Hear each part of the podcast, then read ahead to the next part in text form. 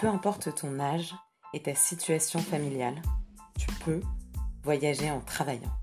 Et je vais te le prouver. Je m'appelle Isor, je suis coach pour indépendants et je pars à la rencontre de femmes et d'hommes qui ont les pieds sur terre, mais qui ont eu l'audace d'une vie de liberté. Ils travaillent à leur compte, d'où ils veulent dans le monde.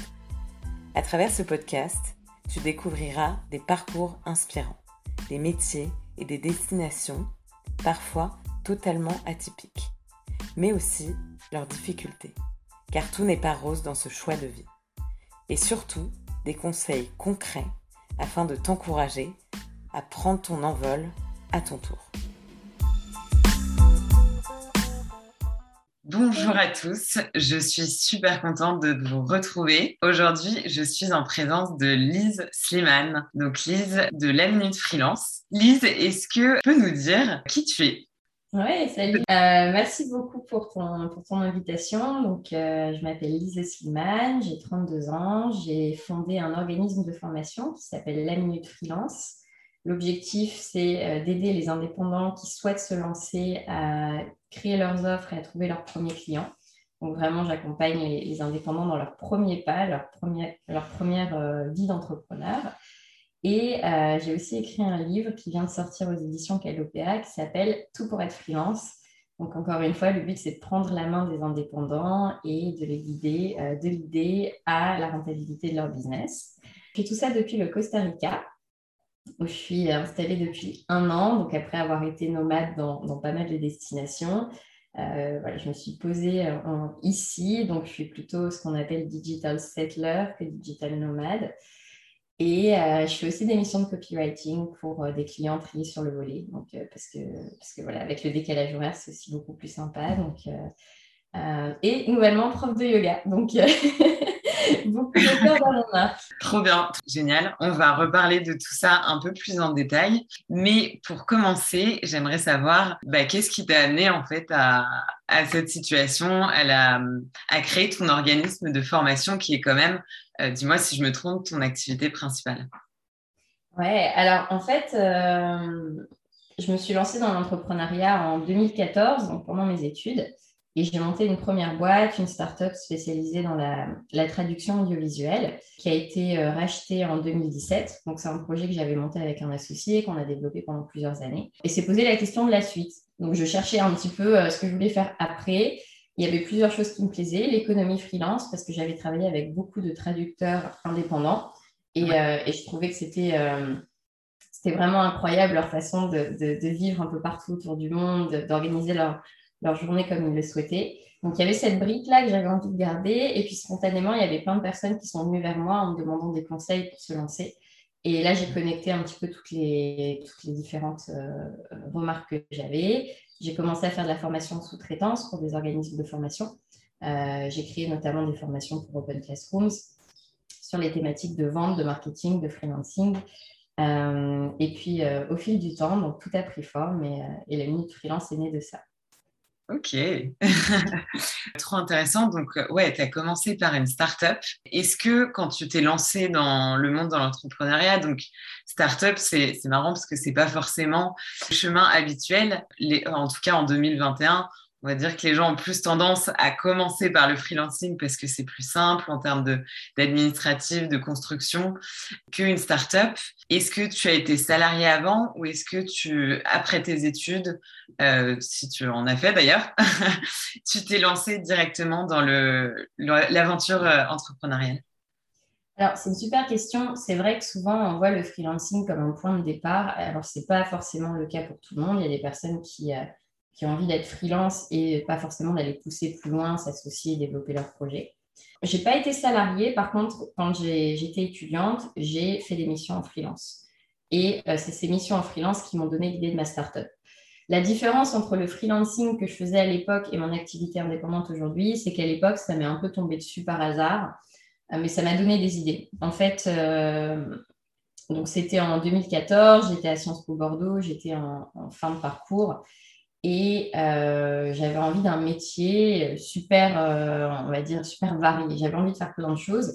Et Sciences Po, c'est génial parce qu'on est un peu euh, polyvalent. mais les débouchés par la suite, j'avais l'impression qu'on voulait mettre un peu dans les cases. Donc, je, je rentrais dans aucune de ces cases, tout m'intéressait. Et en explorant un peu sur Internet, je suis tombée sur une plateforme qui s'appelle Upwork, une plateforme de freelancing qui, à l'époque, était beaucoup moins concurrentielle qu'aujourd'hui. Il y avait moins de freelance, donc il y avait plus de chances d'avoir des missions. Euh, j'ai trouvé des premières missions comme ça, euh, sous-payées, mais euh, ça m'a ouvert le champ des possibles. des missions dans la traduction.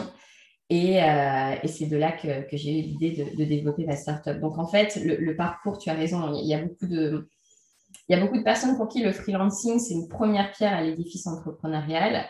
Mais, euh, mais moi, aujourd'hui, je suis revenue à ça. Je suis revenue au freelancing. Donc, j'ai fait un peu l'effet boomerang. Parce que euh, on peut aussi être très épanoui et bien gagner sa vie en étant freelance sans forcément que ce soit euh, juste un départ. Ça peut être un projet de vie. Ça peut être, on peut s'imaginer pendant 20 ou 30 ans freelance. Et ce n'est pas un manque d'ambition de vouloir rester indépendant et échanger son temps contre de l'argent. Bien sûr.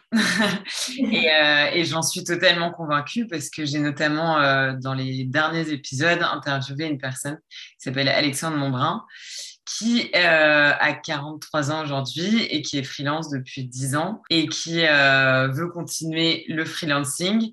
Après, lui se posait la question de bah, aujourd'hui, comme j'échange mon temps contre de l'argent, contrairement à une société, je ne peux pas revendre il y avait cette mmh. question-là qui se posait parce que bah, il était à une étape, enfin, il est à une étape de sa vie où il se pose la question sur la retraite, etc. Donc il y a aussi cette, bah, cette question qui peut venir un peu plus tard, mais c'est vrai que en tout, pendant plusieurs années, on peut très bien être, euh, super épanoui là-dedans et pas vouloir forcément créer un empire parce que on idéalise ce qu'on voit dans les magazines et ce qui correspond pas toujours à la réalité. Et en fait, il y a tout un écosystème de personnes freelance qui sont super épanouis, mais qui vont peut-être un peu moins euh, en parler publiquement. Et du coup, on a moins l'image euh, successful, on va dire. En tout cas, c'est, tu vas me dire ce que tu en penses, mais c'est ma vision, que, euh, que des gens qui ont monté des startups dans le but de les faire grossir et de les revendre après. Oui, c'est, en effet, il y a un côté un peu glamour de, de l'univers des startups. Et, un côté un peu plus discret du freelancing. Il y a énormément de freelances dont on n'entend jamais parler, qui sont des freelances qui ne vont pas forcément communiquer, mais par exemple les professionnels de l'IT, de, ce qui va être euh, numérique, euh, nouvelles technologies, qui en fait euh, ont des taux journaliers à 1000 euros jour et, et, ont des contrats tout le temps et font des chiffres d'affaires à plus de 100 000 euros par an. On n'en entend jamais parler. ils sont discrets, mais pourtant, c'est des personnes qui gagnent certainement mieux leur vie que des entrepreneurs qui font grandir leur start-up pendant cinq ans sans se dégager de vrais salaires et qui n'arrivent pas à trouver leur modèle économique. Ça, c'est une réalité aussi dans l'univers des startups, surtout en France, puisqu'on a un accès aux capitaux euh, un peu plus restreint, par exemple, qu'aux États-Unis, on peut être financé plus facilement. Euh, il y a pas mal d'entrepreneurs qui galèrent et ça, on ne le montre pas dans les journaux. Alors que les freelances qui trouvent leur modèle économique euh, sont dans cette recherche d'équilibre vie pro, vie perso, cette recherche de liberté et c'est beaucoup plus accessible que de vouloir fonder euh, euh, le prochain Facebook ou euh, la prochaine startup qui va décoller, la prochaine licorne. oui, ouais, complètement. Et c'est vraiment le mot que tu as employé, c'est-à-dire accessible. C'est qu'il il y a beaucoup plus de personnes qui peuvent accéder à ce statut de manière simple en ayant une compétence qui qui peuvent revendre et en sachant quand même un minimum se vendre, parce que ça, c'est indispensable et notamment, euh, bah, tu vas nous en parler, mais ça fait partie de, enfin, je crois que c'est le point phare de ton accompagnement par rapport à bah, justement, euh, voilà, cette recherche de, croissance qui n'est pas toujours à la portée de tous et surtout psychologiquement. C'est une charge mentale qui va être euh, totalement incomparable et voilà, plus dur à, surmonter. donc, pour revenir un petit peu à, à toi, donc, ta, ta start-up, à quel moment tu t'es dit euh, bah, finalement, on va s'arrêter là? Est-ce que c'est avec ton est-ce qu'avec ton associé, ça se passait bien? Déjà, ton associé, est-ce que ça faisait partie de, ta famille, de tes amis? Ou comment tu l'as trouvé? J'ai un peu fait deux questions. ouais, il y a plusieurs questions. Alors, euh, mon associé, on s'est rencontrés, on était tous les deux étudiants, donc c'était pas quelqu'un que je connaissais avant. Il y a plein de façons de s'associer avec, euh, avec des gens de sa famille, avec des gens en dehors de sa famille un modèle plus simple de poster, poster une annonce. Souvent, on, se pose la question de, de l'associé alors ce n'est pas le plus urgent. Le plus urgent quand on veut monter un projet, c'est de trouver son marché. Et si on n'a pas encore rencontré la bonne personne et que ce n'est pas une évidence, il vaut mieux continuer seul jusqu'à faire graviter du monde autour de son projet.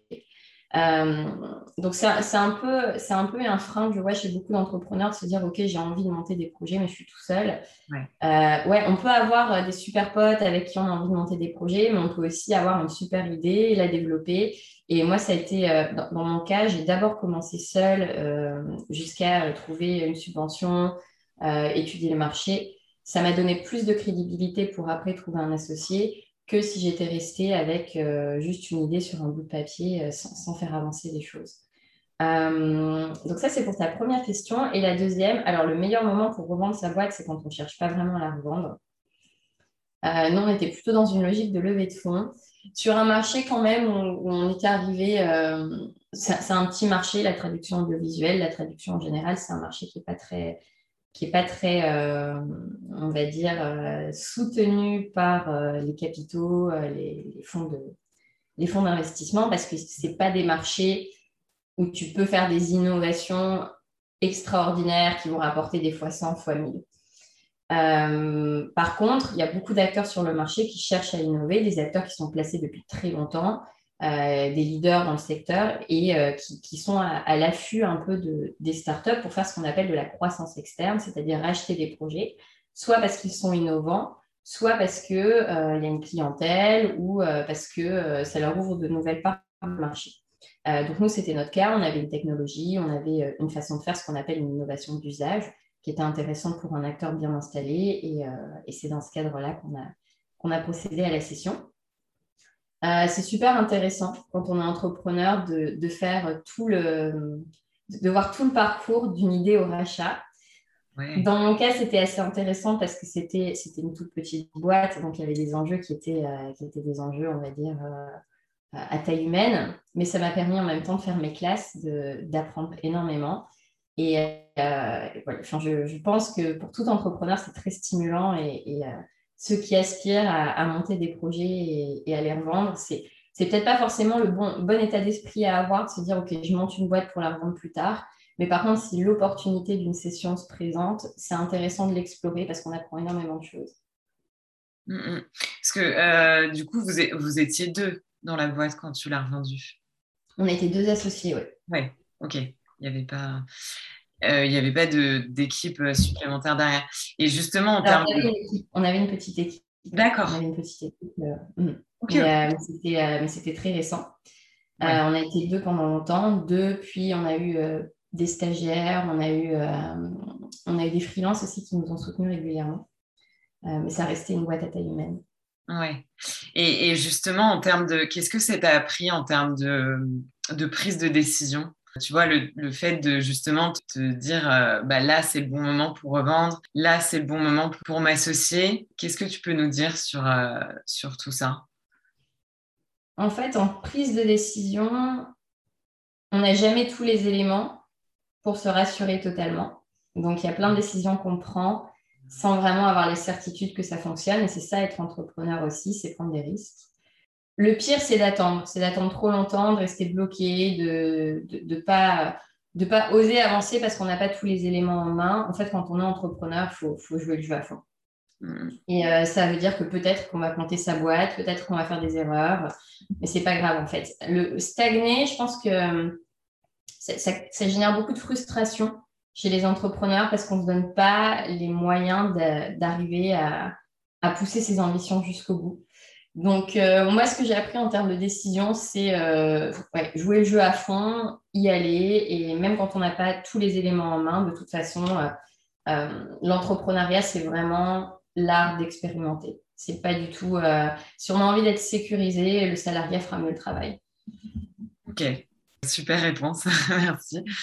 Et donc, après avoir revendu cette boîte, tu t'es dit, voilà, j'ai envie de, bah, de, travailler avec des freelances, de me lancer dans cet univers-là. Il me semble que tu as commencé par travailler d'abord avec des euh, entreprises en étant un peu une personne qui les aidait à recruter des freelances. Tu me diras si je me trompe. Et ensuite, tu t'es focalisé sur euh, le coaching pour aider les salariés à devenir freelance. Ouais, quand j'ai revendu ma boîte, la première chose que j'ai fait, c'était prendre des vacances. Ouais.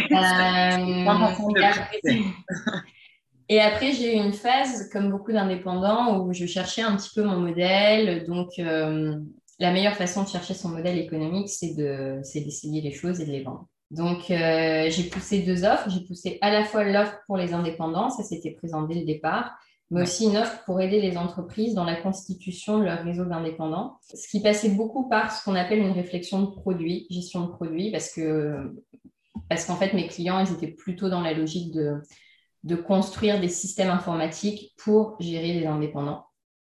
Euh, donc, j'ai fait des missions longues pour des entreprises qui voulaient, euh, qui voulaient construire ce type d'infrastructure de, euh, tech, notamment avec un, un rôle qui s'appelle Product Owner. Donc, Product Owner, c'est la personne dans une entreprise qui va faire le lien entre des développeurs et l'équipe business. Donc, par exemple, si demain, on te demande, enfin, si demain, tu es product owner et qu'on te dit, voilà, on a envie de construire une plateforme pour freelance, OK, le product owner va réfléchir à euh, quel type de freelance, euh, euh, comment on va faire le marketing de cette plateforme, quelles sont les fonctionnalités prioritaires, comment on peut tester le produit en faisant le moins de développement possible parce que ça coûte cher de développer. donc, tu affectes un petit peu les ressources, tu priorises, tu fais cette espèce d'aller-retour constant entre le marché et les développeurs. Et euh, c'était, enfin, c'est un métier que j'adore, que, que je pense euh, reprendre par la suite parce que c'était très stimulant. Par contre, c'est un métier qui se fait difficilement à distance et encore plus avec un décalage horaire parce que tu es beaucoup en rendez-vous. Tu fais beaucoup, beaucoup d'appels, beaucoup de. En fait, c'est de la gestion de projet. D'accord. Donc, il y a un vrai aspect, euh, un vrai aspect de, de de présence qui est requise et ça fonctionne encore mieux quand tu es sur site dans les bureaux des clients parce que tu peux, euh, quand tu as un souci, tu peux directement aller déranger quelqu'un sur son ordinateur et, lui poser une question plutôt que d'attendre deux, trois jours avec des échanges par email ou un rendez-vous. Ouais, ce qui va être beaucoup plus chronophage. Et est-ce que ça, a joué justement le, fait d'avoir cette soif de, de voyage et d'exploration dans ton choix de segmentation? Ouais, ça a beaucoup joué. Euh, ça a joué parce que, par exemple, aujourd'hui, le fait, de reprendre des missions de copywriting, euh, c'est quelque chose que j'adore faire. J'aime beaucoup écrire, j'aime euh, j'aime la vente. Donc, c'est un peu le mélange de ces deux mondes. Écrire pour vendre, pour persuader, pour convaincre. mais je le fais aussi parce que j'ai envie d'être au Costa Rica et avec 8 heures de décalage horaire avec la France, bah, j'ai un, un inconvénient majeur, c'est que je commence ma journée quand mes clients terminent à l'heure. Donc, je peux, voilà, j'ai dû choisir un métier et un segment de marché adapté. Euh, c'est la même chose pour les indépendants. Aujourd'hui, accompagner des indépendants, c'est quelque chose qui est non seulement qui me plaît, mais que je peux aussi plus facilement faire à, distance avec ce décalage horaire. Pourquoi? Parce que ce sont des personnes qui vont vouloir des créneaux en soirée après leur journée de travail. Et donc là, le décalage horaire joue en ma faveur également. Euh, donc tout ça, c'est très intentionnel. Et j'ai la chance d'avoir beaucoup de choses qui me plaisent et de pouvoir d'abord choisir le lieu où j'ai envie de vivre, mon style de vie, et ensuite de pouvoir réfléchir à la carrière qui me plaît et qui est adaptée. Je sais que pour d'autres personnes, il y, a des, personnes qui ont vraiment des passions très très fortes pour certains métiers, pour certaines façons de faire. Par exemple, quand on aime l'événementiel, c'est beaucoup plus compliqué de penser comme ça. Parce qu'on va être plus difficilement pouvoir être mobile, voyager et en même temps continuer son activité. Ouais, complètement. imaginons si tu es passionné de cuisine. Alors oui, tu vas pouvoir euh, éventuellement transférer, amener tes connaissances dans d'autres endroits du monde, mais tu vas pas pouvoir vraiment créer euh, un restaurant. Ouais, il y, a pas mal de métiers qui s'y prêtent pas. Donc toi, c'était vraiment ça ta priorité. Et justement, le, Costa Rica, qu'est-ce qui t'a attiré particulièrement dans ce pays? Euh, Alors, je suis venue au Costa Rica à la base pour quelques mois.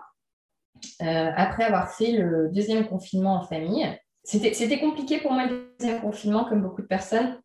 Le premier, il y avait ce côté un peu, euh, on ne savait pas combien de temps ça allait durer, c'était sympa de, de, se reposer, de... il faisait beau, on était dans le jardin, c'était cool. Euh, deuxième confinement, là, petit, petit moment d'inquiétude, combien de temps ça va durer, combien de temps on va être enfermé. Donc j'ai profité de la réouverture des frontières pour voyager à nouveau et le Costa Rica, c'était l'un des seuls pays qui était ouvert. Euh, avec le Mexique à l'époque. Donc, euh, donc, je suis partie au Costa Rica un peu par défaut.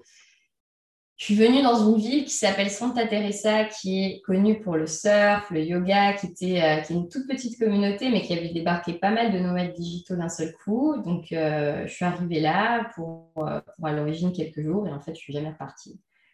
tombée amoureuse du lieu, je, suis tombée amoureuse de la routine de vie que j'ai, qui consiste à prendre ma planche de surf le matin et juste être dans l'océan une heure avant de commencer ma journée, ce qui est absolument incroyable et qui est une chance euh, extraordinaire. Et, euh, et, je me suis sentie tellement bien que, j'ai commencé à, m'installer. Donc, quand tu t'installes dans un endroit, d'abord, tu achètes une plante verte et puis après, tu achètes un véhicule. Tu commences à avoir des choses, tu commences à avoir des, possessions qui te retiennent, qui t'attachent au lieu. Euh, et là, je suis vraiment en train de me poser la question de de déménager toute ma vie ici, de demander la résidence, de vraiment, euh, ah. vraiment euh, m'installer sur le très long terme au Costa Rica.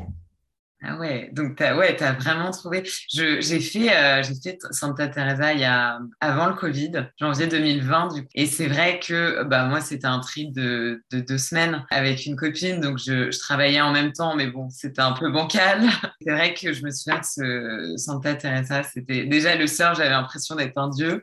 Alors que à Biarritz en France, pas du tout. Parce que les, les, les, vagues sont super longues, sont super agréables. Et, et ouais, je, je comprends très bien le l'intérêt que tu as trouvé ici, enfin dans ce lieu particulièrement. Donc aujourd'hui, tu te dis que tu veux vraiment t'installer. Tu as commencé à devenir prof de yoga, c'est ça? Mhm. Exactement. Ouais, est-ce que tu peux nous en parler? Parce que je trouve ça génial, en fait, la, complémentarité de, des activités que tu peux avoir, que ce mode de vie te permet d'avoir. Justement, est-ce que c'est le fait d'avoir euh, ces rendez-vous en soirée euh, par rapport à tes clients? Et d'être assez flexible en fait sur tes missions de copywriting qui t'ont permis de développer l'activité de prof de yoga en parallèle? Alors, le, yoga, c'est vraiment pas quelque chose que je fais pour gagner ma vie, euh, surtout au, Costa Rica. On va dire que c'est une activité, euh, c'est vraiment euh, très très mal rémunéré. Et en plus, comme je ne suis pas résidente et que je passe par une facturation avec une société française, entre les charges sociales, etc., à la fin, enfin, je travaille pour moins que le SMIC quand je fais des cours de yoga. Euh, ce qui est OK parce que c'est pas pour ça que je le fais. Le yoga, c'est une pratique qui, moi, m'a apporté beaucoup et, euh, et donc c'est quelque chose que j'avais envie d'approfondir. Donc, quand on m'a parlé d'un stage de yoga sur place avec un prof qui, euh, qui est mon, prof depuis un an maintenant, j'ai sauté sur l'occasion pour m'inscrire. Donc, je l'ai d'abord fait pour moi. Et euh, au, fil du temps, pendant ce stage, je me suis rendu compte que j'aimais vraiment partager ça. J'aimais euh, enseigner le yoga, j'aimais euh, voir les, gens se révéler dans cette pratique sur l'espace d'une heure. Et c'est un peu ce qui me manquait parce que, comme beaucoup de nomades digitaux, on est sur l'écran toute la journée. On rencontre des personnes dans des espaces de coworking qui sont comme nous, qui sont la plupart du temps des occidentaux, qui travaillent dans la tech, et qui, pensent pareil. Tout le, monde, tout le monde pense pareil. On est, on est un peu. Euh, c'est très bien parce qu'on est euh, entouré de personnes qui nous ressemblent et du coup, on se sent validé. Mais aussi toute une partie de la population que je ne rencontrais jamais. les personnes qui bossent dans les restos, enfin le tourisme, les profs de surf, Ok, trop bien. Et justement, c'est intéressant que tu parles de l'aspect relationnel. Est-ce qu'il y a des moments où tu as eu des difficultés à rencontrer des personnes est-ce que tu as surtout voyagé seul Est-ce que tu peux nous en dire un peu plus justement sur euh, ton rapport à, l'humain en dehors du, travail? Alors, la plupart du temps, j'ai pas de soucis pour rencontrer du monde. J'ai toujours voyagé seule. Il y a eu deux moments où je me suis sentie euh, très seule. En Thaïlande et au Nicaragua, parce que j'avais mal choisi mes destinations. Euh, en Thaïlande, j'étais dans un endroit qui était ultra isolé où personne parlait anglais moi, je ne parle pas thaï, donc c'était compliqué. Et, euh, donc, pendant 15 jours, euh, je me suis sentie, ouais, je me suis sentie vraiment seule au monde. Et puis ensuite, il y a eu le Nicaragua où je suis allée à Popoyo en saison basse, donc Popoyo, ville de surf, et où en fait, il y avait quasiment personne. C'était au moment de, il y a quelques années, au départ des manifestations. Donc le pays a commencé un peu à s'embraser. Il, y a eu, il y a eu pas mal de, de violences et donc le tourisme a commencé à, vraiment euh, s'arrêter net. Euh, moi, à l'époque, j'étais un peu dans ma bulle, donc je vérifiais pas les news et j'étais pas, j'étais pas trop à la page. Et en fait, je me suis retrouvée très seule pendant deux semaines parce que plus personne venait euh, visiter le lieu. Euh, mais ces expériences-là, elles m'ont appris à, à mieux choisir mes destinations. Donc aujourd'hui, un de mes premiers critères, donc il y a l'océan qui est important, la logistique, j'ai envie d'avoir une zone avec une bonne couverture Internet et la communauté. Euh, et, c'est ce que j'ai trouvé à Santa Teresa, mais aussi à Canggu, par exemple, à Bali. Euh, quand il y a une communauté, une communauté sur place de, personnes, euh, on va dire, jeunes, actives, qui, font du sport, qui sont pas, une zone en mode de tu vois, par exemple, Toulouse, je pourrais pas parce que c'est trop la fête et que moi, j'ai besoin d'aller me coucher à 8 ou 9 heures, de me lever tôt pour aller surfer. Enfin, j'ai vraiment ce style de vie où, j'ai besoin d'un environnement euh, plutôt orienté euh, vie saine. Ouais. Euh, et quand je le trouve, j'ai pas de souci à rencontrer du monde parce que les autres sont aussi ouverts à la rencontre. Ça, c'est quelque chose de super important quand on voyage. Quand on voyage seul, en fait, on rencontre d'autres voyageurs qui sont seuls aussi. Et, et forcément, on se fait des amis, mais beaucoup plus rapidement quand on est en France où tout le monde a son cercle d'amis, sa famille. Euh, euh, surtout à la trentaine, tu vois, tous tes potes commencent à être mariés, à avoir des enfants. Donc, quand tu as envie de les voir, c'est deux mois à l'avance. Euh, sans Teresa, ça fait euh, un an que, que, je passe mes journées et mes soirées avec les mêmes personnes qui sont devenues des amis très proches en très peu de temps parce que finalement, on vit la même expérience et qu'on est tous ouverts à cette rencontre. Les amis, si vous appréciez cet épisode ou même ce podcast de manière générale, je vous invite vraiment à me mettre un petit commentaire sur votre plateforme d'écoute préférée et à partager autour de vous à des amis, collègues, familles qui pourraient être intéressés par les sujets que j'aborde ici. Vous n'imaginez même pas l'impact positif que ces petits gestes peuvent avoir. Ils vont me permettre de vous proposer des personnalités toujours plus demandées, mais aussi de me donner la niaque pour vous proposer toujours plus d'épisodes qualitatifs. Je vous remercie du fond du cœur. Si vous avez des sujets ou des questions que vous aimeriez que j'aborde ou des personnes que vous aimeriez que j'interviewe, envoyez-moi un petit DM sur Instagram, The Nomad Freelancer. Je vous répondrai avec grand plaisir. Allez, on y retourne. Ok, ouais, trop bien. Et, pour les personnes qui nous écoutent, qui justement, euh, bon, alors là, le Costa Rica, on sait bien que pour les femmes, c'est pas particulièrement dangereux, mais euh, qui auraient un peu cette barrière de, voyager tout, seul, euh, de se lancer tout seul. Est-ce qu'il y a des endroits en particulier que tu pourrais conseiller ou je sais pas, des, choses à faire qui pourraient aider les gens à, dépasser cette barrière de, la peur de voyager tout seul? Mm-hmm. Je pense que quand on a peur de, partir seul, donc il y, a plusieurs craintes. Ça peut être une crainte en effet de sécurité ou d'être isolé. Euh, donc déjà, c'est d'identifier ce qui nous fait peur. Est-ce qu'on a peur de euh, la barrière de la langue, etc. Vraiment creuser ce qui nous fait peur et ensuite de réfléchir aux solutions. Des solutions, on en a plein. Le plus simple, c'est peut-être de d'abord commencer par des séjours courts, pas loin, dans des pays où on se sent en sécurité. Par exemple, aller ailleurs en Europe, c'est pas très loin et, et on se sent en sécurité. Euh, pour la solitude, il y a le côté coworking, co-living. Donc, quand on rejoint des espaces de co-living ou de coworking, forcément, on rencontre d'autres personnes qui sont aussi, euh, enfin, qui, choisissent de payer aussi pour être dans un endroit avec, avec d'autres nomades. Donc, c'est qu'ils ont envie d'en rencontrer. Euh, faire des activités, c'est super chouette. Moi, le surf et le yoga, ça m'a apporté énormément de, de, de rencontres. Euh, qui n'étaient pas des rencontres pro. Donc, c'est super sain aussi d'avoir une vie à côté du travail et, euh, et des personnes locales, des personnes qui étaient ancrées, qui pouvaient me donner des conseils. Parce que quand on rencontre que des nomades digitaux, on se retrouve vite aussi dans la situation où tous les soirs, on a un repas euh, pour dire au revoir à telle personne et, et donc on fait que ça tout le temps. On passe ses soirées à dire au revoir, on passe ses soirées à, à rencontrer une nouvelle personne qu'on va juste avoir une semaine avec nous. C'est très fatigant. Euh, donc, ouais, le conseil, ce serait de, de, commencer proche de son lieu de vie et d'aller dans des espaces, dans des tiers-lieux pour rencontrer d'autres personnes. D'accord, ouais, ok. Je te rejoins complètement là-dessus. Et, et, pour revenir donc, au côté relationnel, donc tu me disais, tu as 32 ans, j'imagine qu'on te pose beaucoup la question, est-ce que dans un avenir plus ou moins proche, tu as plus le schéma où tu, tu te verrais vivre avec euh, des enfants, avec un conjoint, ou est-ce que tu n'es pas du tout dans cette... Euh, enfin, tu es plutôt dans l'aspect, euh, je me laisse vivre, là je suis bien en communauté et on verra plus tard? Ah, C'est une super question. c'est, elle, est, elle est intéressante ta question parce que c'est vrai que souvent on oppose les deux on oppose le fait d'avoir une vie de, femme euh, indépendante, euh, voyageuse, etc., et d'avoir des enfants et de se poser. Je me vois pas choisir l'un ou l'autre. Ça sera les deux ensemble.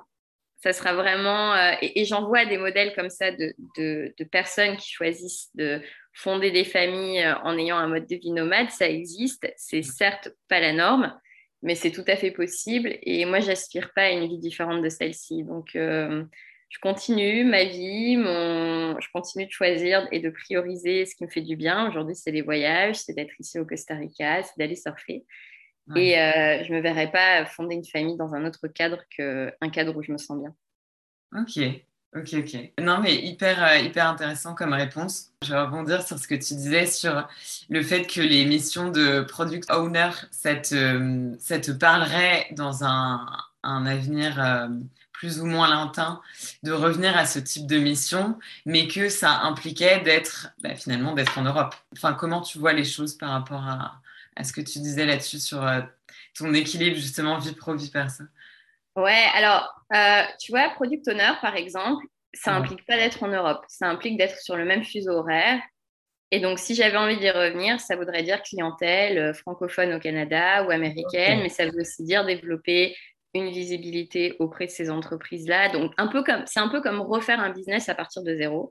Et c'est quelque chose que je serais prête à faire pour justement privilégier un lieu de vie qui me plaît. C'est pas aujourd'hui euh, mon intention parce que je fais déjà quelque chose qui me plaît. Mais, euh, mais voilà, c'est comme ça, c'est comme ça que je trouverai des solutions. Je vais pas retourner en Europe par dépit. Mmh, mmh. ou parce que j'ai pas le choix, je, vais plutôt, je suis plutôt quelqu'un qui va avoir tendance à réfléchir à ce que je veux et après à trouver des solutions à bâtir autour de ça. Parce qu'on en trouve toujours des solutions, surtout à l'échelle d'un freelance où en fait on veut juste, entre guillemets, se dégager des revenus, euh, qu'on est sur des marchés et des métiers où il y a des besoins en main-d'œuvre, euh, surtout euh, dans tout ce qui est numérique, qui sont accrus, surtout en ce moment. Et donc on peut un peu se permettre de, définir les contours de ce qu'on a envie de faire, de communiquer un peu autour, de, créer un réseau et on finit forcément par trouver des solutions. Trop bonne mentalité, j'adore. je kiffe. Et justement, en reparlant donc de, ce que tu fais actuellement, de, tes missions précises, est-ce qu'il y a des tâches que tu... Enfin, quelles sont les tâches que tu préfères dans ta journée et que tu aimes un petit peu moins? Et ma deuxième question qui est du coup en lien avec ça, est-ce qu'il euh, y a des choses que tu délègues pour lesquelles euh, les gens qui nous écoutent, euh, ça pourrait les aider d'avoir des idées de délégation également? Ouais, alors euh, sur la partie organisme de formation, ce qui me plaît le moins, c'est l'administratif. Euh, j'ai horreur de ça. Et donc, je délègue un expert comptable et euh, j'ai commencé à bosser avec une boîte qui fait toute la partie administrative de formation. Après, il y a plein de choses. En fait, il y a plein de choses que je délègue pas parce que je suis aussi, j'aime bien avoir le contrôle, j'ai du mal à lâcher prise. Donc ça, c'est mon gros apprentissage pour l'année prochaine, d'essayer de, lâcher, euh, lâcher prise un peu, de faire confiance et de déléguer. Euh, les prochaines choses que j'aimerais déléguer, c'est un peu euh, tout ce qui, enfin, toutes les petites tâches qui me font perdre du temps, mais répondre aux emails qui ne sont pas forcément des emails qui, qui, nécessitent mon, mon, regard, mais qui sont plutôt des demandes d'informations, de devis, toute la partie technique aussi de mes formations, donc regarder les bugs, répondre aux demandes de support, euh, faire des, euh, euh, mettre en ligne les mises à jour, toute la partie, une partie des réseaux sociaux. Alors j'adore les réseaux sociaux, mais c'est très chronophage. Et aujourd'hui, quand tu veux communiquer sur plusieurs canaux à la fois et que tu es toute seule et qu'en plus tu assures des missions de freelance, donc tu donnes ton temps contre de l'argent, en fait, tu peux pas faire deux jobs en un. Euh, et, pour moi, ça va, ça va vraiment être le gros chantier de l'année prochaine, m'entourer d'un bras droit qui puisse, euh, qui puisse euh, planifier tout ce que j'ai créé, le, valoriser. parce qu'aujourd'hui, je crée beaucoup de choses, mais je leur donne peu de visibilité par manque de temps. Ok. et justement, je vais rebondir sur cet aspect création de contenu. Aujourd'hui, tes clients, est-ce que c'est du uniquement de la création de contenu? Est-ce que tu fais aussi du mailing? Est-ce qu'il y a du bouche, à oreille? Est-ce que tu as une, idée globale de d'où viennent à peu près euh, les personnes avec qui, te sollicitent ou que tu sollicites pour, euh, les accompagner à devenir euh, freelance? Alors, c'est surtout les réseaux sociaux et un peu de SEO sur mon blog qui m'apporte de la visibilité. Après, j'avais quand même, j'ai quand même une mailing list que je vais relancer l'année prochaine, mais qui, est, qui était un peu dormante, hein, juste pour collecter des emails. Euh, ce que j'encourage, en fait, j'encourage tout le monde à avoir une mailing list, même si tu ne l'utilises pas tout de suite, au moins tu, tu collectes des emails. On ne sait jamais, on l'a vu, euh, Instagram peut être. Euh, le bug est arrivé au moment où j'ai lancé mon livre, donc j'étais bien embêtée le jour même, parce que j'avais préparé des super choses et que j'ai pas pu les lancer. Donc, quand tu as une mailing list, au moins tu possèdes, entre guillemets, les, coordonnées de tes prospects, des personnes qui sont intéressées par ce que tu fais. Et en termes de création de contenu aussi, alors cette année, elle a été un peu particulière parce que j'ai pris beaucoup, beaucoup de temps off. J'ai eu besoin d'un vrai break. J'ai eu besoin de temps pour écrire mon livre. C'est quelque chose que j'ai pu me permettre de faire parce que j'avais pas mal d'économies. Euh, qui dit confinement en famille dit euh, ben, pas de loyer, euh, pas de loyer, pas de, pas de, de dépenses particulières. Donc, donc, ça a été quelque chose d'assez assez terrifiant de se dire ok, je mets mon business en pause pendant, pendant presque six mois, enfin plus de six mois même. Et, et, je fais que écrire mon livre et le promouvoir. Donc, dernièrement, ça a, été, ça a été mon gros chantier de, de, de, revenir en France, de faire un tour de France pour aller rencontrer mon lectorat, de promouvoir ce livre, euh, de créer aussi derrière tout un système de, de tunnels de vente, hein, parce que c'est un produit qui... Le livre est un produit, et un produit pour le vendre, il faut le pousser aussi. Ça ne se vend pas tout seul. Et, euh, et donc ça, ça a été, euh, ouais, ça a été une belle aventure, un beau chantier qui m'a pris beaucoup de temps en création de contenu. Yes. Justement, sur le, la partie mailing, J'aurais euh, une question, tu vois, en, te parlant là. Je me suis dit, le fait de, justement, c'est les entrepreneurs conseillent tous euh, parce que c'est le, on va dire que c'est le, canal d'acquisition le plus, euh, qui a le meilleur taux de ROI, donc de retour sur investissement, encore aujourd'hui en 2021, le mail. Est-ce que tu ne penses pas que aujourd'hui, quelqu'un qui se lance euh, c'est compliqué de se faire une place, sachant que en général, les gens ils vont pas être abonnés à 15 000 mails d'entrepreneurs. Du coup, comment se démarquer en fait sur la partie mailing? Alors, ça s'applique pas seulement à, la mailing. Bon, déjà, oui, l'email, c'est super, mais euh, si quelqu'un qui n'aime pas euh, ou qui n'a pas envie de privilégier l'email et qui a envie de faire autre chose, il vaut mieux être régulier ailleurs et on aura des résultats que de choisir la méthode la plus performante et en fait de jamais l'utiliser parce qu'on n'y arrive pas ou qu'on n'aime pas. Donc moi, ça ne m'a pas empêché de trouver des clients, de ne pas, être, enfin, de pas avoir de, campagne emailing parce que je préférais Instagram et que j'adorais ça. La deuxième chose, pour se faire une place, en fait, euh, c'est difficile de se faire une place quand on n'apporte pas de valeur. Après, quand on apporte de la valeur à quelqu'un, il a une motivation à rester. Donc la question à se poser, c'est pourquoi j'écris cette newsletter? Pour qui je l'écris? Euh, qu'est-ce que la personne va en retirer et qu'est-ce qui va lui donner envie d'aller plus loin avec moi? Et si on écrit une newsletter juste pour raconter sa vie et euh, ou euh, ses actualités, en fait, personne n'a envie de lire ça. C'est du, du spam, c'est pas intéressant. Peut-être que nos potes auront envie d'être, enfin, les gens qui nous trouvent sympas auront envie de savoir ce qu'on a de beau à raconter, mais à moins d'être dans un univers un peu lifestyle où on, met en avant son style de vie, il faut vraiment se poser la question de, la valeur. Mm-hmm. Il y a aussi l'audience. Par exemple, une audience de, on va dire, de profil euh, exécutif, cadre, euh, dirigeant, euh, qui n'ont pas le temps. personnes dans les grands groupes qui ont des missions qui sont très spécifiques. Ça ne va pas être des personnes qui vont forcément s'abonner aux newsletters. Ou ça ne va pas être des personnes qui vont, qui vont suivre des tunnels de vente classiques, par exemple si on essaye de vendre à, euh, au directeur innovation d'un grand groupe, bah, il ne va pas cliquer pour réserver un appel euh, sur un logiciel automatique type Calendly. Il va plutôt falloir lui envoyer des emails, il va nous donner son numéro, on va essayer de le joindre cinq ou six fois, il ne va jamais répondre. Donc il y a aussi ce côté un peu connaissance de son client idéal. Parce que si le client idéal, ce n'est pas quelqu'un qui, qui, va consommer de la newsletter, mm. on n'arrivera pas à signer comme ça. Et ça, c'est super important d'être euh, ultra réaliste par rapport à ce qu'on cherche à faire et de choisir le bon canal de communication. L'emailing, ça fonctionne pour beaucoup de clients, ça fonctionne beaucoup en B2C, euh, un peu en B2B sur des profils entrepreneurs indépendants. Mais après, quand on est freelance pour des grands groupes, des startups, des PME, bah, ce n'est pas forcément ce qui va le mieux fonctionner. Ok, Ok, ok, super intéressant. Et notamment ce que tu disais sur euh, la partie, toi, il y a un moment, tu as mis ça complètement en pause parce que tu avais envie de communiquer sur Instagram et ça t'a pas empêché d'avoir des nouveaux clients par ce canal d'acquisition sans passer du tout par le mailing. Donc, ce c'est pas forcément obligatoire, mais c'est bien quand même de collecter euh, des adresses. c'est ça que, que j'en retiendrai. J'ai un dernier sujet à aborder quand même absolument avec toi, c'est bien sûr ton livre. Donc tu en as parlé un petit peu, le fait que tu avais pris six mois pour, euh, pour l'écrire, que tu avais fait une vraie pause. Euh, j'ai envie qu'on développe un petit peu plus euh, cette partie-là qui est, qui est fascinante pour moi, dans le sens où bah, tu as toujours aimé écrire. Ça, donc tu t'en parles beaucoup sur tes réseaux, le fait que, que tu es une plume et tu, tu aimes ça. À quel moment tu t'es dit tu as le déclic de te dire, euh, là, c'est le moment où j'ai envie d'écrire un livre euh, Est-ce que c'est le Costa Rica qui t'a inspiré justement, euh, où tu t'es senti prête et un peu déconnectée de, tout le petit monde européen? Ou est-ce qu'il y, a, voilà, est y a des éléments dont tu voudrais aborder sur cette partie un petit peu Là, c'est le, le bon moment pour moi? Alors, en fait, le livre, c'est quelque chose que j'avais envie de faire depuis longtemps parce que quand tu crées du contenu sur Internet, tu as toujours des personnes qui viennent t'envoyer des messages en mode Bonjour, euh, j'ai envie, de devenir freelance, est-ce que tu peux m'aider?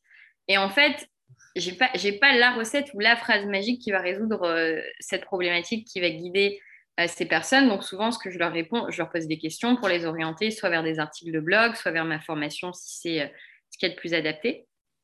Mais, mais je trouvais ça un peu frustrant de ne pas avoir une réponse structurée à leur offrir. Et le livre, c'est parfait pour ça. Parce que le livre, quand, tu es créateur de contenu et qu'on te pose une question aussi large que celle-ci, le livre, c'est l'outil parfait pour apporter une réponse structurée où les personnes vont pouvoir venir piocher.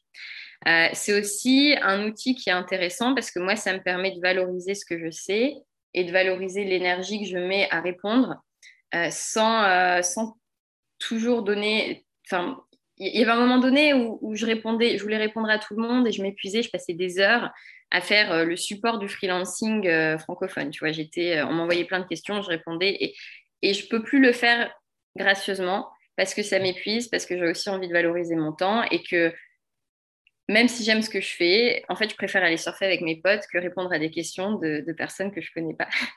Et, et ça, peut paraître très brut de décoffrage, mais, mais voilà, j'avais, j'avais envie d'avoir un premier produit, un tarif abordable qui puisse apporter des réponses aux freelances. Donc ça, c'était mon intention. Mhm. Euh, j'en ai parlé un peu autour de moi et, euh, on m'a mis en relation avec euh, Pauline de Calliopeia, une maison d'édition indépendante, et ça a été le match, mais tout de suite, dès le premier appel. Donc je savais que je voulais bosser avec elle.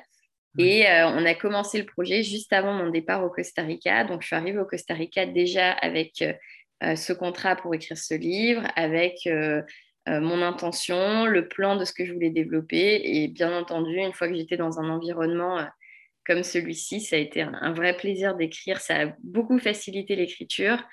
Euh, j'aime écrire, mais j'ai pas spécifiquement aimé le process de se poser pendant des heures avec la pression d'écrire des lignes qui vont rester imprimées pendant très longtemps. Ça, c'est beaucoup d'auteurs partagent ça. C'est une expérience qui est assez qui assez euh, difficile en fait quand tu écris, tu as ce syndrome de l'imposteur, tu sais que tu pourras plus changer ce que tu as écrit, même si bien sûr tu fais des allers-retours, des corrections, euh, c'est, euh, ça vient avec beaucoup de pression. Et, et le fait de l'avoir écrit depuis le Costa Rica, ça, m'a, ça a libéré ma plume, ça a libéré ma parole, vraiment. Ouais, tu as vraiment lâché prise. Et, est-ce que tu te, tu te mettais des routines en disant bah, aujourd'hui, il faut que je fasse tel nombre de pages ou est-ce que euh, voilà, tu te laissais plutôt libre dans ton emploi du temps? Comment tu as géré en fait le, le fait de se dire bah, j'ai tant de. Enfin, est-ce que tu t'es dit j'ai tant de pages à écrire en, sachant que j'ai ce nombre de chapitres ou juste voilà mon plan? Alors au début j'avais des routines et en fait ça n'a pas du tout fonctionné avec moi. Euh, j'ai dépassé toutes mes deadlines parce que je trouvais ce que j'écrivais, euh, je trouvais pas que c'était jamais assez satisfaisant. Donc, euh, en fait, après, j'ai plutôt procédé avec des routines, moi, dans ma vie à moi, du style mais, non, mais non négociable. Pour moi, c'était non négociable d'aller surfer, même si j'avais passé la nuit à écrire. Je savais que j'avais besoin de me recharger, je savais que j'avais besoin d'avoir au moins quelques soirées par semaine pour voir du monde et pas rester enfermée et écrire. Euh, et je savais aussi qu'il fallait que je me bouge et que j'aille à l'espace de coworking tous les jours si je voulais écrire quelques pages. Donc ça, c'était un peu mes non négociables. Et puis euh, après, je me laissais une liberté en termes de, de ce que j'avais envie d'écrire en priorité. Donc mon livre est structuré, il y a des exercices, des interviews, des parties où, où c'est plutôt euh, des explications de concepts marketing, vente et puis euh, des parties un petit peu plus anecdotiques. Donc, euh, parfois, l'inspiration venait, et quand ça venait, j'écrivais. Je ne savais pas forcément où j'allais placer ces, écrits dans mon livre. Et parfois, l'inspiration ne venait pas. Et alors là, je reprenais mon plan, je réfléchissais à ce que j'avais envie de faire, plutôt un exercice, un portrait ou un contenu euh, pédagogique. Mhm. Et je me mettais à dérouler quelque chose qui, d'abord, était assez plat, mais après, je revenais, j'ajoutais un peu de style dessus. Ok, ok, ok. Ouais, donc c'est la beauté c'était dur. Euh, non, non, mais c'est un, enfin, c'est une aventure euh, incroyable de, de, de, se lancer là-dedans. Quand tu t'es dit j'ai envie d'écrire un livre, c'était vraiment en mode méthodo et euh, pas du tout le côté plus, plus aventurier. Est-ce qu'un jour c'est quelque chose qui pourrait te, te séduire aussi de, de raconter, alors que ce soit ou je sais pas, un roman quelque chose qui serait inspiré de, ta vie, de ce que tu as vécu, qui est quand même, euh, aujourd'hui, il faut le dire, pas commun, et qui peut aussi, euh, par cet aspect nomade, euh, inspirer réellement des, personnes, et pas que sur la partie freelance business. Est-ce que c'est quelque chose qui, pourrait te plaire aussi un jour? Ouais, alors c'est un super point. Dans le livre, le livre que j'ai écrit, j'ai mis des anecdotes personnelles, j'ai fait pas mal de, je raconte quand même. Euh, c'est un livre qui est assez chouette, donc euh, en termes de, de sujet. Donc je me suis j'ai quand même une liberté de, aussi de ligne éditoriale dans ce livre qui, euh, qui, qui, permet de, vraiment de, de mettre bah, des choses plus personnelles. Après, c'est vrai que le but, c'était pas de parler de moi, c'était de, partager des exemples qui allaient résonner pour que les autres personnes, les lecteurs, puissent s'identifier et se dire ok c'est ça que j'ai envie de faire c'est comme ça que j'ai envie de me sentir. Donc c'était pas quelque chose euh, le but de ce livre c'était pas de parler de moi. Euh, je sais pas si j'ai envie j'ai cette envie de créer un livre qui parle de moi. Par contre j'aimerais bien euh, partir sur de la fiction. Parce que euh, je trouve que c'est incroyable de se laisser porter par son imagination de, de penser à surtout la, science-fiction c'est quelque chose qui me fascine et euh, pourquoi pas un jour imaginer euh, des univers euh, complètement, complètement fictifs et, et, pouvoir me donner le droit de rêver et embarquer d'autres personnes avec moi dans le rêve, ça serait, ça serait vraiment chouette. Ok, trop bien. et, donc, ce, livre, tu en as fait le, la promotion pendant, pendant un mois, c'est ça? Oui, c'est ça. Je suis revenue en France. Ouais, tu es, rentrée en France, donc justement en, plein, en pleine en octobre ou en novembre, si ma mémoire est bonne. En octobre. En octobre, tu allais de, euh, dans des espaces de coworking qui s'appellent Anticafé. Est-ce que, en tant que justement euh, freelance, pour toi, c'est un vrai plus de se dire, euh, voilà, j'essaye de, enfin, je développe ma notoriété aussi grâce à des prises de parole, que ce soit bah, justement Anticafé où je sais que tu avais fait un article aussi, il me semble, dans les EcoStart pour les personnes qui nous écoutent. Est-ce que tu avais des, contacts de personnes? Est-ce que tu es allé au culot? Comment ça se passe pour. Euh, c'est quoi l'envers du décor Des personnes qui mmh. voudraient aussi euh, augmenter leur visibilité par d'autres canaux que juste leurs réseaux sociaux? Ouais, alors euh, la première question à se poser, c'est est-ce qu'il y a un intérêt à faire ça? Parce que c'est quand même beaucoup de boulot. Euh, moi, dans le cadre du livre, euh, comme je suis accompagnée par une maison d'édition, il y a aussi une équipe qui se charge de la presse, donc de contacter des journalistes. C'est pour ça que j'ai eu des, tribunes, que j'ai eu accès à des, émissions de télé aussi. Enfin, il y a eu tout, tout ce côté travail d'équipe où en fait, c'est pas moi toute seule qui gérait, qui gérait tout ça. Euh, la partie média. Voilà, c'est euh, il y a vraiment ce côté euh, média. Ensuite, le, réseau des anti-cafés, en fait, c'était génial comme aventure parce que une de mes très bonnes amies, Sophie, travaille comme consultante en communication avec le réseau des anti-cafés. C'est quelqu'un que j'ai rencontré à Bali, Sophie. Et, donc, elle a été ultra fan de cette idée de faire un tour de France et c'est elle qui m'a proposé de partir en roadshow dans tous les anti-cafés. Donc là, c'était c'était du réseau amical et pro en même temps. Il faut aussi se dire que ça prend beaucoup d'énergie de faire du présentiel, ça prend beaucoup d'énergie de faire de la presse. Est-ce qu'un freelance qui vend de la prestat de service a besoin de faire ça pour se reconnaître? Je ne pense pas. Je pense qu'il y a d'autres canaux qui sont beaucoup plus intéressants. Maintenant, quand on est auteur, c'est pas du tout la même chose. Euh, quand on est formateur également, on est plutôt, on est quasiment sur des logiques de vente qui sont de l'ordre du B2C et pas du B2B. On est vraiment sur euh, quasiment euh, du grand public, de la vente aux particuliers. Donc, on a besoin de beaucoup de visibilité. Et là, ça nécessite d'autres canaux que les réseaux sociaux en termes de, de notoriété, tout simplement.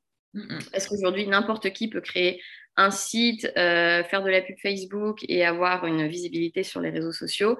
Mais dès qu'on commence à avoir une communication plus qualitative en termes de, parution presse dans des magazines prestigieux, euh, d'organisation d'événements, on passe à un autre niveau. On n'est plus euh, un infopreneur parmi des, des, milliers aujourd'hui. On devient quelqu'un qui a monté un business qui paraît un petit peu plus légitime. Ok, ouais, ouais, super, euh, super pertinent comme, euh, comme réponse. Donc, l'idée, c'est que pour des freelances, pour vraiment de la prestation de service, pour toi, ça vaut clairement pas le coup. Par contre, pour des personnes qui seraient plus dans le coaching, la formation, et euh, je sais que dans les personnes qui nous écoutent, il y en a, ça peut être intéressant effectivement de se tourner vers des services, pourquoi pas RP, des, des locales, etc. Et quand on est auteur, encore plus dans le cadre de la promotion de, ton livre, ce qui s'entend. Euh, complètement. Ok, et eh ben Lise, merci beaucoup d'avoir pris ce temps pour cette interview. C'était super intéressant. Je te souhaite en tout cas t'épanouir au Costa Rica. Vous ne voyez pas, mais Lise euh, est rayonnante et ça fait plaisir, euh, ça fait plaisir à voir. nous aussi, on aimerait bien avoir un petit peu de soleil. Merci encore. Et puis, euh, dernière, euh, dernière chose, euh, quelqu'un qui a envie de te suivre, de te poser des questions, où est-ce qu'il peut te retrouver? Alors, je suis présente sur tous les réseaux sociaux, donc on peut me retrouver avec en, cherchant la minute freelance. Sur Instagram notamment, je suis pas mal active. sur LinkedIn, Lisa Sliman et sur mon site web, laminutefreelance.fr. Ok, et donc j'ai euh, ton livre, euh, enfin le lien de ton livre est aussi, euh, j'imagine, surtout. Ouais, il y a le lien de mon livre, il est disponible partout, sur le site de la maison d'édition, Calliope, sur Amazon, la FNAC. Je mettrai bien sûr tous les liens le plus complet possible dans l'épisode. Ok, et très bonne, très bonne journée qui démarre pour toi, Lise, et puis, et puis à très vite. Merci Isor, merci beaucoup pour ce podcast et euh, à bientôt. J'espère que cet épisode t'a plu. N'hésite pas à me laisser 5 étoiles, ça me ferait trop plaisir. Je te dis à bientôt pour un nouvel épisode. En attendant, retrouve-moi sur Instagram, The Nomad Freelancer, pour toujours plus de conseils pratiques et d'inspiration sur la vie de freelance digital nomade. Hasta luego!